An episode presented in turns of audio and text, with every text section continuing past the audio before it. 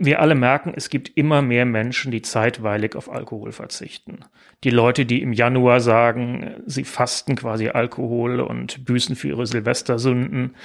Leute, die sagen, sie machen viel Sport und es verträgt sich nicht mit ihrem Lebensstil, sich tagsüber fit zu halten und abends abzuschießen. Oder auch Leute, die schlicht beruflich so eingebunden sind, dass sie morgens um neun im Büro sitzen möchten und dann idealerweise nicht verkatert. Das sind alles Menschen, die nicht wie früher Alkohol kategorisch ablehnen, die bloß sagen, ich gebe mir das sehr kontrolliert und lass mich nicht einfach gehen und nehme nicht einfach hin, dass mein Feierabenddrink mich automatisch fahruntauglich macht. Hinter der Geschichte. Der wöchentliche Podcast für Freunde der Zeit. Die Corona-Pandemie hat das Einkaufsverhalten und den Weinkonsum der Deutschen in den eigenen vier Wänden verändert. Der Weinabsatz ist im Vergleich zum Vorjahr deutlich gestiegen. Und das Gläschen am Abend hat sich bei vielen zu einem beliebten Feierabendritual entwickelt. Aber was macht den Wein so interessant? Ist es der Geschmack oder vielmehr der Alkohol? Und braucht es letzteren überhaupt? Diese Fragen hat sich unser Redakteur Michael Allmeier in der aktuellen Zeit gestellt. Er hat zahlreiche alkoholfreie Weine getestet und mit unterschiedlichen Winzern und Sommeliers gesprochen, um herauszufinden, was alkoholfreier Wein eigentlich kann und vor allem, was bleibt vom Geschmack und vom Vergnügen. Mein Name ist Katrin Schakowski aus dem Team der Freunde der Zeit und ich begrüße Sie ganz herzlich zu einer neuen Podcast-Folge Hinter der Geschichte. Hier blicken wir Woche für Woche hinter die Kulissen der Zeitredaktion und sprechen mit unseren Reporterinnen und Reportern über ihre spannendsten Artikel. So auch heute und das im Büro von Michael Allmeier im fünften Stock des Zeitgebäudes in Hamburg. Und damit wir die Corona-Regeln auch einhalten können, tragen sowohl Michael als auch ich eine Maske. Wir hoffen, Sie können uns dennoch problemlos verstehen. Lieber Michael, schön, dass Sie da sind. Ich grüße Sie. Hallo. Ich freue mich sehr, dass Sie heute mein Gast sind. Aber bevor wir direkt in den Text eintauchen, sagen Sie uns doch ganz kurz, wie würden Sie Ihre Beziehung zum Wein beschreiben und welche Rolle spielt er in Ihrem Leben? Nun, die Beziehung ist recht innig und das schon seit gut 30 Jahren. Die ersten Flaschen kaufte ich mir mit 18 im Supermarkt, die teuersten im Regal. Ich dachte, jetzt machst du auf dicke Hose und wirst zum Kenner. Die schmeckten alle drei scheußlich. Das hätte die meisten wahrscheinlich zum weiter Bier trinken bewogen, aber ich wurde sauer und dachte, jetzt lernst du dieses Getränk mal gründlich kennen. Fing an, mir Bücher zu kaufen, führte Verkostungsreihen durch und weiß mittlerweile immer noch nicht wirklich viel darüber, aber habe einigen Spaß dran gefunden. Okay, wenn Sie sagen, Sie haben damals die teuersten Flaschen im Regal gekauft. Erinnern Sie sich noch, wie teuer das damals war? Der teuerste kostete sogar neun Mark. Okay. Das war viel fürs Taschengeld damals. Und äh, Sie sagen es, mittlerweile wissen Sie, Sie waren jetzt sehr bescheiden, einiges über Wein. Ich denke, es ist wahnsinnig viel. Und ähm, damit meinen Sie, und ich nenne ihn jetzt mal den normalen Wein. Haben Sie sich jetzt im Prinzip entschieden, Ihr Feld zu erweitern und auch in die Tiefen der antialkoholischen Variante einzutauchen? Oder wie kam es überhaupt zu dieser Geschichte? Der Wein steht da ein bisschen pars pro toto. Also etwas, das mir aufgefallen ist, ist, dass so eine Grenze, die Menschen lange getrennt hat, langsam durchlässig wird.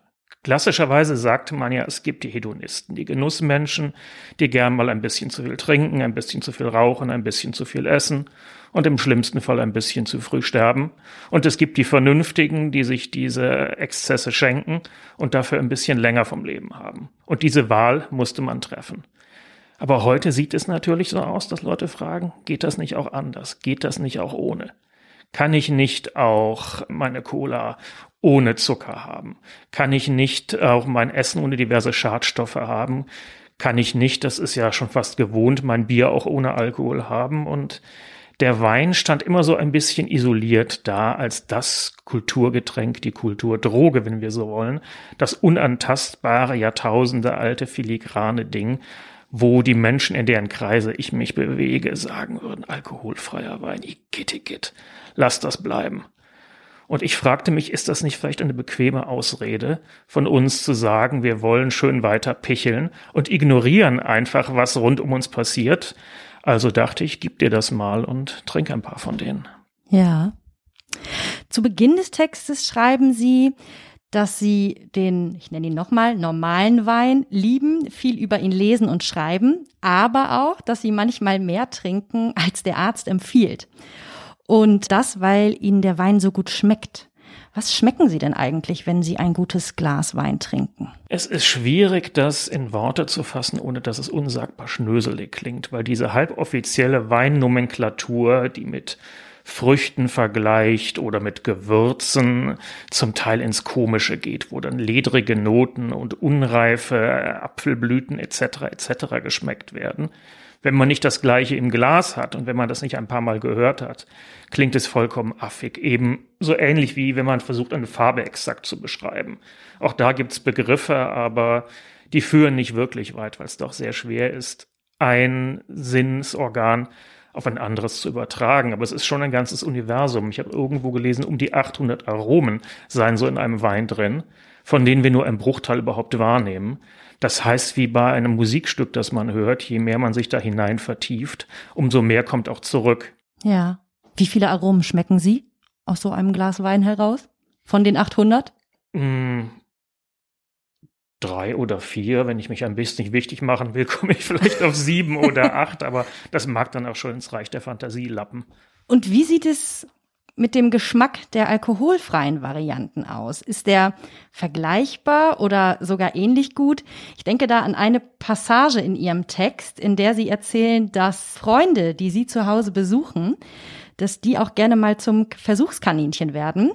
Und dann schenken sie mal mit und mal ohne Vorwarnung den falschen Wein ins Glas. Und wie ist dann die Reaktion der Besucher? Die Reaktion war niederschmetternd. Oh. Verzerrte Gesichter, Ausdruck von Ekel, angewiderte Fragen, was denn das sei. Was ich interessant fand, denn ich hatte ja eigentlich beschlossen, den alkoholfreien Wein ins Herz zu schließen. Und sagte mir, wenn ich als jemand, der ziemlich passioniert Wein trinkt, damit schon irgendwie klarkommt, dann, so meine arrogante Haltung, müssten es normale Gelegenheitstrinker doch wohl auch. Aber das Gegenteil war der Fall. Die hatten nicht das Wohlwollen, die waren natürlich zum Teil auch, wie Sie sagten, komplett überrascht, erwarteten so eine Vollmundigkeit und Duftigkeit, wie sie ein Wein üblicherweise hat. Und dann hatten sie halt so einen merkwürdigen Hybrid von Wein und Limonade, mit dem sie gar nichts anzufangen wussten. Aber woran liegt das, dass da geschmacklich offenbar noch so ein großer Unterschied ist? Denn wie Sie auch selbst schon gesagt haben, beim alkoholfreien Bier ist es ja auch meiner Meinung nach etwas anderes. Das schmeckt mittlerweile gut und landet auch in den Einkaufskörben vieler Biertrinker. Es ist, glaube ich, zunächst mal eine größere Distanz zu überbrücken. Beim Bier habe ich vier bis fünf Prozent Alkohol. Beim Wein sind es 13, 14, die ja schon so ein Mundgefühl machen, die eine gewisse Öligkeit äh, geben. Und gemeinerweise wirkt der Alkohol ja nicht nur auf uns, sondern auch auf unser Geschmacksempfinden, ähnlich wie der Zucker in der Marmelade etc. Wein lässt bestimmte Aromen schweben, die gehen dann durch den Mund in die Nase und verstärken so das Empfinden. Sie machen den Wein so ein bisschen cremig. Sie lassen den Wein reifen, weil sie äh, konservieren. Das sind alles Dinge, die man ersetzen muss. Es reicht also nicht, den Alkohol rauszukriegen. Man muss auch das, was der Alkohol segensreiches bewirkt für den Wein, irgendwie ersetzen. Und da ist die alkoholfreie Weinindustrie, soweit es sie gibt, noch nicht ganz so weit. Das Haupthilfsmittel da ist Zucker. Was ein bisschen paradox ist, denn erst kriegt ja. man den Zucker ja raus, der vergehrt zu Alkohol, dann nimmt man den Alkohol wieder raus, tut wieder Zucker rein und ist im Grunde so halb am Ursprungspunkt was nicht die Lösung ist, offensichtlich. Es gibt ein paar ganz redliche alkoholfreie Weine, aber wenn ich jetzt mir einen schönen Abend machen wollte, wäre keiner von denen dabei. Ich verstehe. Das beantwortet im Prinzip auch schon meine äh, Frage ein Stück weit, wie alkoholfreier Wein eigentlich hergestellt wird. Was wird extrahiert, was hinzugefügt und wie kann ich mir das vorstellen? Belassen wir es dabei oder kann man das noch ein bisschen weiter ausführen? Ich weiß, dass Sie ja auch unterwegs waren und auch in einer ja, in einer Winzerei unterwegs waren, wo sie sich angeschaut haben, wie die Weine entstehen. Wie ist da das Prozedere? Kann man da noch mehr zu sagen? Ja, den Alkohol rauskriegen ist an sich ja furchtbar einfach. Ethanol hat einen geringeren Siedepunkt als Wasser, sprich, ich muss das Getränk eigentlich nur erhitzen. Das haben angeblich schon die alten Ägypter versucht, die ja als Erfinder des Weins gelten. Nur wie es mit dem Kochen so ist, den Aromen tut das nicht gut. Wenn ich meine Soße veredele und mir kommt die Duftwolke entgegen, ist das zwar schön für mich, aber all diese Aromen sind naturgemäß dann nicht mehr im Wein drin. Das heißt, die Kunst ist, die Aromen zurückzubekommen, nachdem der Alkohol draußen ist. Und das Prozedere ist eigentlich unter Druck. Das heißt, man erzeugt ein Vakuum, so siedet eine Flüssigkeit ohne große Hitze. Man fängt die Aromen auf und praktiziert die irgendwie wieder hinein, was aber offensichtlich nur so halb funktioniert. Und jetzt haben Sie es selber schon gesagt, im alkoholfreien Wein steckt also immer auch viel Zucker, was ja gleichzeitig auch bedeutet, dass alkoholfreier Wein immer sehr lieblich ist, richtig? Was man nicht immer merkt. Technisch betrachtet ist er lieblich, er kann trotzdem trocken schmecken, wenn er eine gewisse Säure hat. Man verzieht also nicht gleich den Mund und denkt, äh, wie süß. Und es ist auch, muss man fairerweise sagen, sehr viel weniger Zucker als, sagen wir, bei einem Traubensaft, so dass alkoholfreie Weine auch als Diätmittel beworben werden, weil sie weniger dick machen, wenn einen das bekümmert, als Weine mit Alkohol. Und gibt es Zahlen darüber, wie viele Flaschen vom alkoholfreien Wein jährlich eigentlich so verkauft werden? Ich vermute nicht. Ich weiß, dass der Weltmarktführer, das ist eine Firma in Rüdesheim, um die 10 Millionen Flaschen im Jahr absetzt. Die gehen allerdings zum großen Teil ins Ausland. Es gibt ja viele Länder, wo Alkohol nur sehr kontrolliert oder gar nicht in den Verkauf kommt. Ja, das ist ein guter Punkt, weil ich hatte diese 10 Millionen Flaschen auch äh, gelesen und äh, fand es wahnsinnig viel. Also ich war überrascht und habe mich daraufhin auch gefragt, wer zählt denn eigentlich zur Zielgruppe der alkoholfreien Weine? In den Anfängen belieferte Karl Jung, Sie sagten es eben schon, der Erfinder des alkoholfreien Weins, in erster Linie Kranke, die keinen Alkohol mehr trinken durften. Aber wer sind heute die Abnehmer? Das Feld ist sehr viel weiter geworden. Also für den alkoholfreien Wein selbst, der in Deutschland noch ein Nischenprodukt ist, kann man das vielleicht nicht so klar sagen. Aber wir alle merken, es gibt immer mehr Menschen, die zeitweilig auf Alkohol verzichten. Die Leute, die im Januar sagen, sie fasten quasi Alkohol und büßen für ihre Silvestersünden. Leute, die sagen, sie machen viel Sport und es verträgt sich nicht mit ihrem Lebensstil, sich tagsüber fit zu halten und abends abzuschießen. Oder auch Leute, die schlicht beruflich so eingebunden sind, dass sie morgens um neun im Büro sitzen möchten und dann idealerweise nicht verkatert. Das sind alles Menschen, die nicht wie früher Alkohol kategorisch ablehnen, die bloß sagen, ich gebe mir das sehr kontrolliert und lass mich nicht einfach gehen und nehme nicht einfach hin, dass mein Feierabenddrink mich automatisch fahruntauglich macht. Und dann mal ganz ketzerisch gefragt, wenn ich als Konsument also kein Alkohol trinken möchte, warum bleibe ich dann nicht einfach beim Wasser, um ein Beispiel zu nennen, sondern bestelle alkoholfreien Wein? Es gibt also doch einen Unterschied, so scheint mir schon allein, was Gefühl und Stimmung angeht, richtig?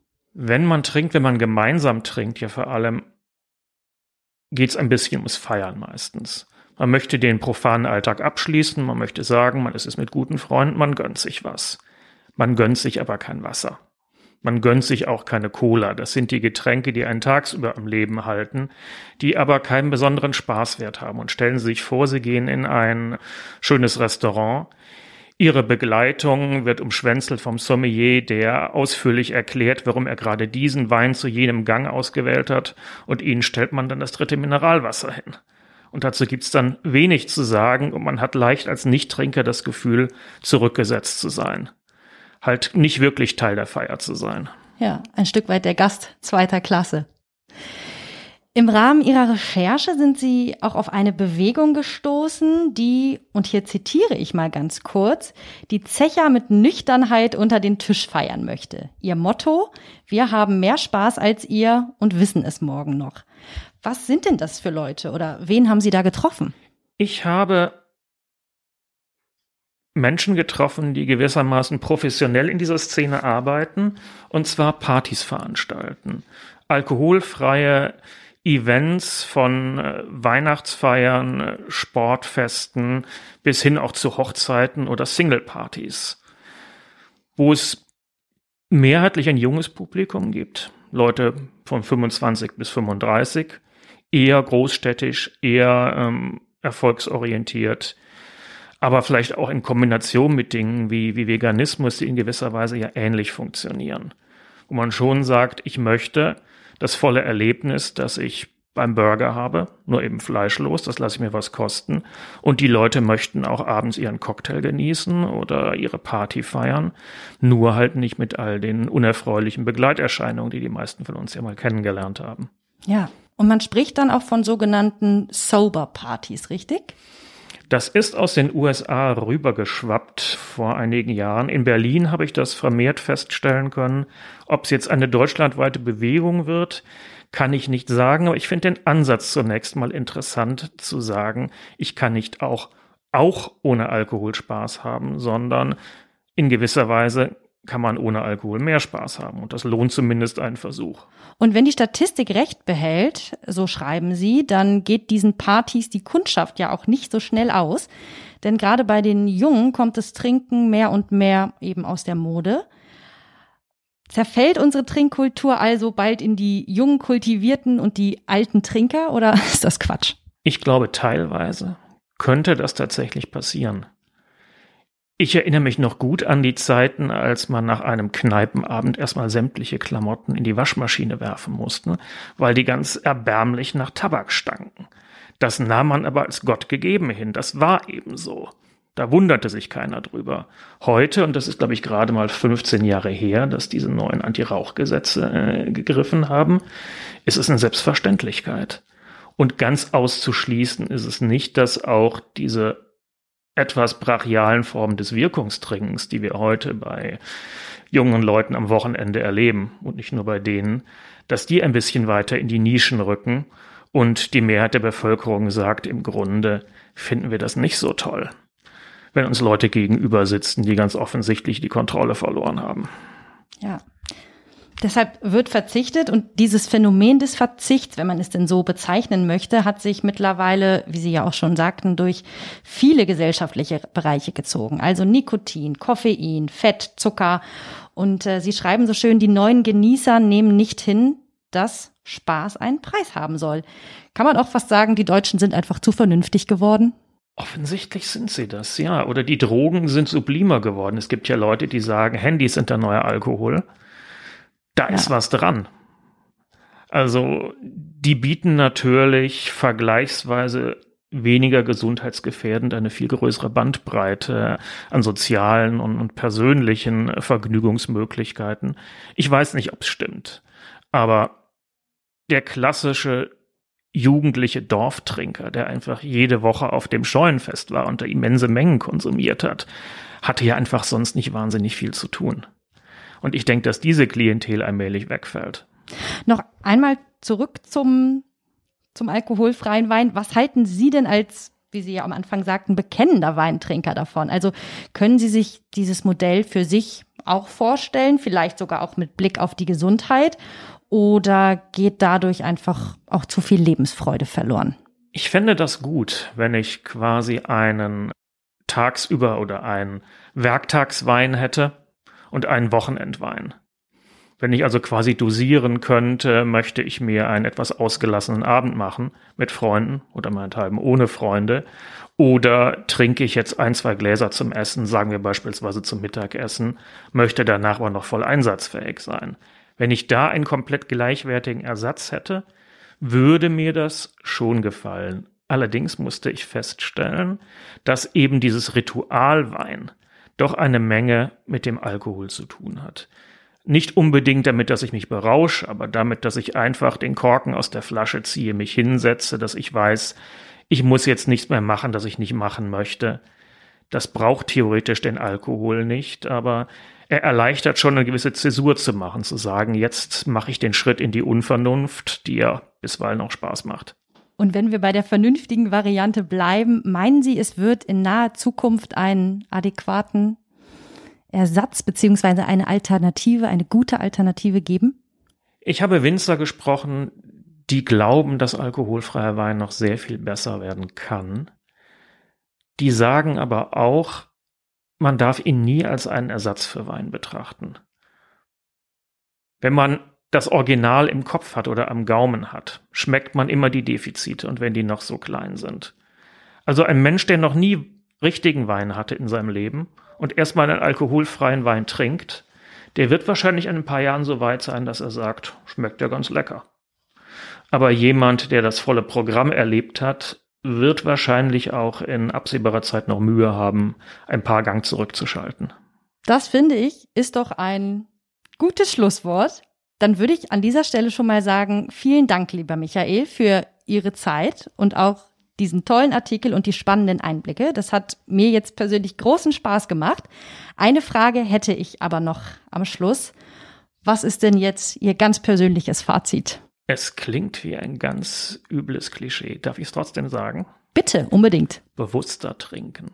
Man denkt immer, ja, bewusster, bewusster alles, achtsamer alles, aber ich habe einen Sommelier getroffen und von dem schon gelernt, dass man sich an einem Glas Wein eine Stunde festhalten kann, wenn man wirklich jeden Schluck bewusst zur Kenntnis nimmt. Was für mich heißt, dass ich zumindest versuchen möchte, so zu genießen, dass ich eben nicht, wie man es ja manchmal macht, ein Glas mitten im Gespräch runterkippe oder beim Fernsehen, das äh, machen auch vermeintliche Kenner, und dann merken, huch, die Flasche ist leer, aber man weiß gar nicht so genau, wie er eigentlich geschmeckt hat.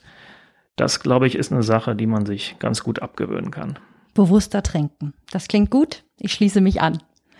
Und das war's dann nun auch schon wieder, der Podcast Hinter der Geschichte. Wenn Sie weitere Geschichten hinter der Geschichte hören möchten, dann abonnieren Sie uns überall dort, wo Sie Podcasts hören können, zum Beispiel bei Apple Podcasts oder bei Spotify. Alle weiteren Informationen und Episoden finden Sie zudem ganz einfach unter www.freunde.zeit.de. Und nun sage ich auf Wiederhören bei einer der nächsten Ausgaben und tschüss, lieber Michael, auf ganz bald. Dankeschön, tschüss. Ciao.